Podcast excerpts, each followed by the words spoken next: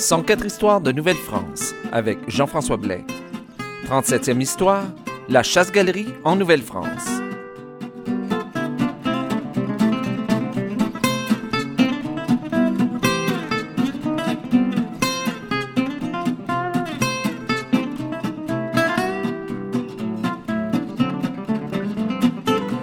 Bonjour à toutes et à tous et bienvenue à cette 37e histoire de Nouvelle-France. Tout d'abord, j'aimerais vous présenter mes excuses euh, pour avoir passé autant de temps avant de vous revenir avec, euh, avec une nouvelle histoire. Je sais que les, le but premier de ces... Quand j'ai commencé le projet, je m'étais dit que je, ben, je voulais... Ce que je voulais faire, c'est une histoire par semaine pendant deux ans, ce qui nous donnait 104. Donc, d'où vient le 104 histoires de Nouvelle-France? Visiblement, je n'ai pas pu le faire, hein, vous le savez. Euh, j'ai passé plusieurs fois euh, euh, j'ai passé de grands, grands, laps de temps sans, euh, sans faire euh, d'émission. C'est que c'est pas parce que ça me tente pas de le faire, au contraire. Et ce n'est pas parce que je n'ai pas d'histoire, parce que j'en ai beaucoup plus que 104 histoires. Et en fait, à chaque fois que j'en fais une autre, que je fais des recherches, que j'écris une autre histoire, eh bien, il y en a d'autres qui se rajoutent. Donc, c'est pas par manque de sujet ni par manque d'intérêt, mais par manque de temps. Parce que y a une chose que je n'avais pas véritablement compris quand j'ai commencé le projet, c'est à quel point ça pourrait euh, me demander du temps de faire de la recherche, de la bonne recherche pour vous donner les meilleurs renseignements possibles sur l'histoire de la Nouvelle-France. Parce que on entend toutes sortes de choses. Euh, ben, l'histoire d'aujourd'hui, vous allez voir sur la chasse-galerie, est un très bon exemple de ce qui se passe à chaque fois que euh, j'écris ou que, que j'entreprends une nouvelle histoire. C'est que il y a quelque fois où j'ai l'impression de tout connaître sur un sujet. Comme la chasse-galerie, pour moi, c'était quelque chose de facile. Euh, je m'étais dit, bon oui, je vais vous raconter l'histoire euh, du sieur de galerie, là d'où ça vient, le nom de la chasse-galerie et comment ça a évolué pour devenir notre euh, notre ben, notre grande légende véritablement ici au Québec. Mais eh ben, je me suis aperçu que finalement, je connaissais rien de la chasse-galerie et que pire encore, mais presque tout ce que j'avais lu et ce que j'avais entendu là-dessus euh, était faux. Euh, donc, euh, c'est pas que c'était, ça a été, c'est pas que les historiens ou que les, auteurs des livres aient fait volontairement, aient écrit des faussetés volontairement. c'est juste que tout simplement, il y a des fois où on prend pour acquis certaines choses parce qu'on les entend tellement souvent que que finalement ça devient une vérité et qu'on on ne pense pas à aller vérifier.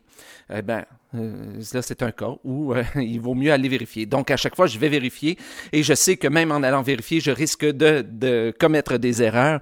Alors, donc, c'est important pour moi de vérifier et de contre-vérifier euh, à chaque fois. Donc, cela étant dit, je vous propose plutôt, ben, la bonne nouvelle, en fait, dans tout ça, c'est que si vous m'entendez présentement, c'est qu'il y a déjà quatre autres histoires qui, ont, qui sont déjà prêtes qui sont déjà sur le serveur et euh, qui vont ressortir à chaque deux semaines. Donc, la prochaine histoire euh, arrivera dans deux semaines. Elle est déjà préparée, déjà prévue, enregistrée et tout.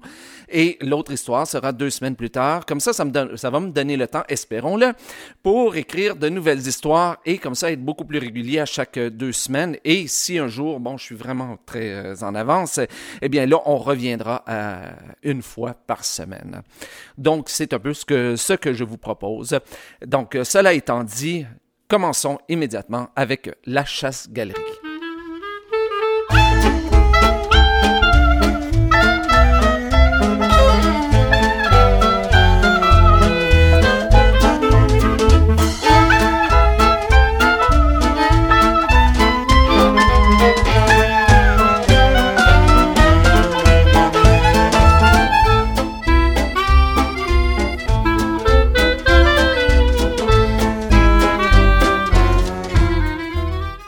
Alors peut-être qu'il faudrait vous dire c'est quoi la chasse-galerie. Je sais qu'il y en a beaucoup qui écoutent. Euh, si vous êtes du Québec, vous savez sans doute ce qu'est la chasse-galerie, mais pour les gens qui sont à l'extérieur du Québec, la chasse-galerie, c'est en fait le grand conte ici au Québec. C'est euh, le conte le plus répandu, la légende la plus euh, répandue.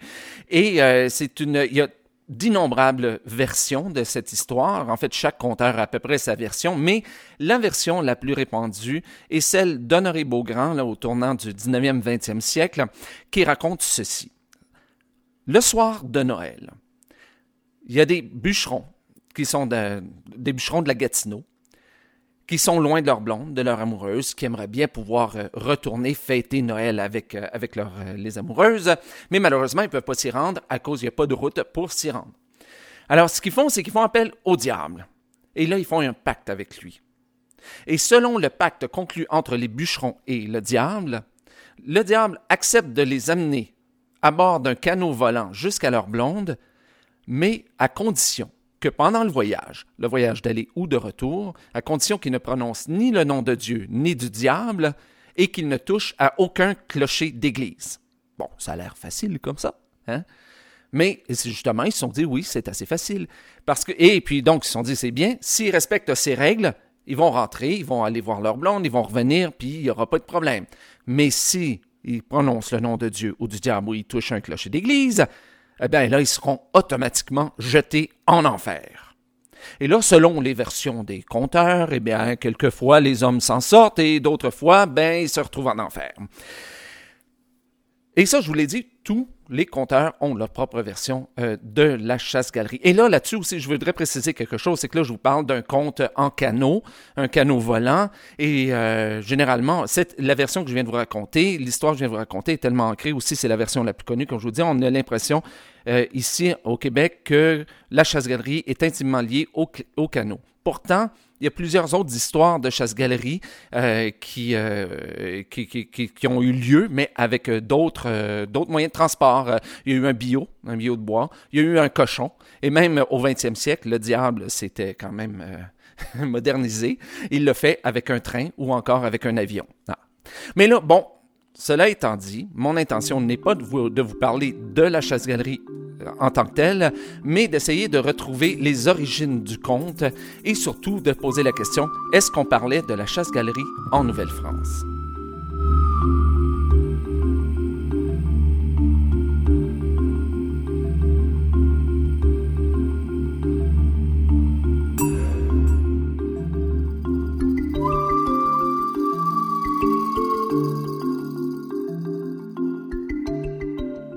Alors, selon l'explication la plus répandue des origines de la chasse-galerie, on retrouverait un conte euh, qui vient du Moyen Âge, qui raconte l'histoire du sieur de galerie, qui aurait été condamné à errer dans le ciel parce qu'il refusait d'assister au service religieux du dimanche.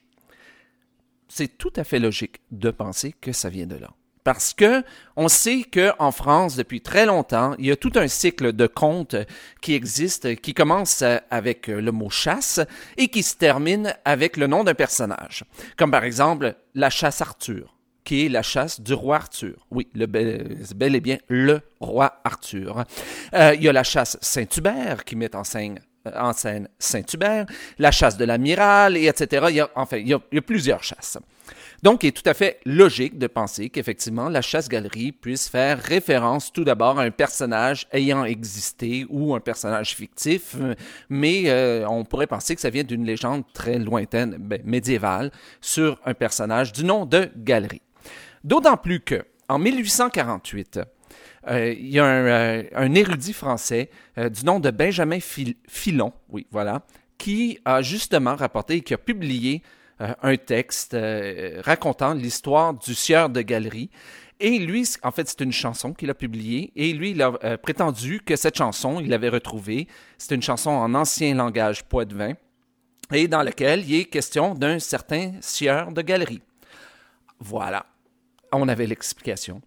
Cette chanson a tellement en fait charmé euh, le grand public et les érudits de l'époque qu'en fait on l'a incorporée au cursus scolaire de la Vendée entre 1860 et 1901. Et c'était à peu près au même moment qu'on a commencé au Québec à chercher les origines probables de la chasse-galerie. Et c'est là qu'on a appris l'existence de cette chanson racontant l'histoire du sieur de galerie. Et euh, donc, euh, ben, on l'a adopté. Et oui, et il n'y a personne qui a vraiment euh, pensez à le remettre en question. Et aujourd'hui, encore, si vous cherchez, c'est euh, l'explication qu'on donne le plus fréquemment sur les origines de la chasse-galerie. Donc, il serait très, très probable qu'effectivement, on ait parlé de la chasse-galerie en Nouvelle-France. Malheureusement, l'histoire du sieur de galerie est fausse. Donc, vous allez me dire, mais oui, ça se peut pas, un sieur de galerie qui est condamné dans le ciel quand même. Non, c'est pas ce que je veux dire. C'est pas l'existence du sieur de galerie D'ailleurs, on n'a jamais prouvé qu'il a, existé. Mais en fait, c'est l'histoire elle-même, c'est la chanson qui est un faux. C'est un faux document. En 1955, oui, il a été prouvé que le document que Benjamin Filon avait présenté était un faux. D'ailleurs, c'est pas le seul, euh, le, seul, le seul texte que dans sa vie que Benjamin Filon a présenté et qu'on a prouvé comme étant euh, un faux. Euh, mais la supercherie a tellement bien fonctionné qu'en fait, encore aujourd'hui, on croit généralement que le sieur de galerie, l'histoire du sieur de galerie est à l'origine de la chasse-galerie. Et c'était ça, en fait, que je voulais vous présenter avant de commencer à faire mes recherches. et c'est là que je me suis aperçu, bon, il faut que je refasse mes devoirs d'historien. Mais ceci ne répond pas à la première question quand même. D'où vient la chasse-galerie? Donc, on sait qu'en 1848, le terme existait, on parlait de, la chasse du sieur de galerie. Donc, d'où vient, est-ce qu'on parlait de la chasse-galerie en Nouvelle-France? Eh bien, il y a plusieurs historiens qui pensent que oui, mais il n'y a rien qui le prouve. En fait, la première mention du terme chasse-galerie en Amérique française remonte seulement à 1833 il n'y a absolument rien en Nouvelle-France qui mentionne, aucun texte qu'on a trouvé qui mentionnait la chasse-galerie. Donc, la première mention qu'on retrouve, c'est sous la plume d'un certain Isidore Lebrun, qui était un informateur français et qui citait un homme politique de l'époque, un homme politique euh, canadien-français, qui lui rapportait le titre de chansons et de contes qu'on retrouvait ici, des contes traditionnels. Malheureusement, en mentionnant le nom euh, la chasse-galerie, il ne nous dit absolument rien de l'histoire. Donc, on ne sait pas si c'est une histoire de canaux volants, de cochons volants ou encore de simples bruits qu'on entend dans le ciel. Mais ce qui nous permet de penser que peut-être on parlait de la chasse-galerie en Nouvelle-France, c'est en partie le témoignage d'Isadore euh, Lebrun, parce qu'il semble, il parle de tradition, Isadore Lebrun. Donc, euh, quand on parle de tradition, on remonte quand même à quelques générations, et là, on est en 1833. Donc, euh, ça peut nous placer à la fin de la Nouvelle-France. Mais ce qui nous fait penser qu'on pouvait peut-être aussi en parler, c'est que c'est certaines mentions qu'on trouve également en France, principalement dans des régions qui ont fortement contribué au peuplement de l'Acadie et de la Nouvelle-France. Mais encore là, il y a un problème. Parce que la plus ancienne mention du mot ou du terme chasse-galerie, même en France, se trouve dans un texte d'un avocat, euh, un, euh, un dénommé Maître Guéry, et ça, c'est seulement en 1829.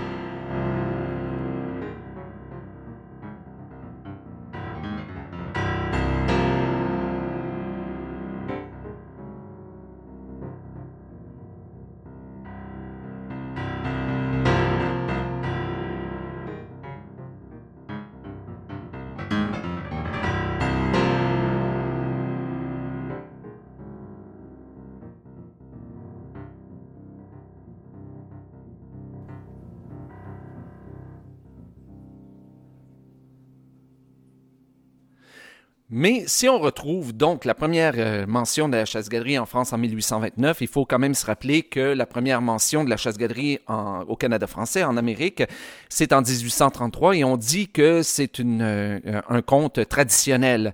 Donc, il est très vraisemblable, effectivement, qu'on le retrouve avant. C'est juste qu'on n'a pas de preuves là-dessus. Euh, je veux vraiment être clair là-dessus. Ça se peut qu'on en parle en Nouvelle-France, mais on n'a pas, pas de preuves. D'où viendrait donc le mot chasse-galerie quant elle.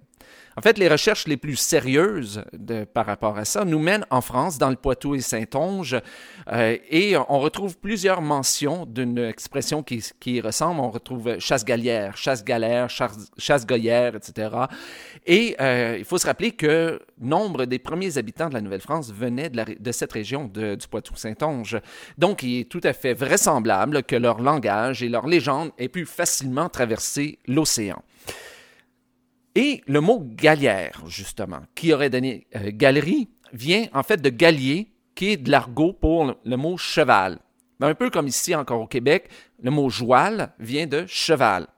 Alors, donc, chasse-galerie voudrait dire tout simplement une chasse à cheval ou une chasse à cour, tout simplement.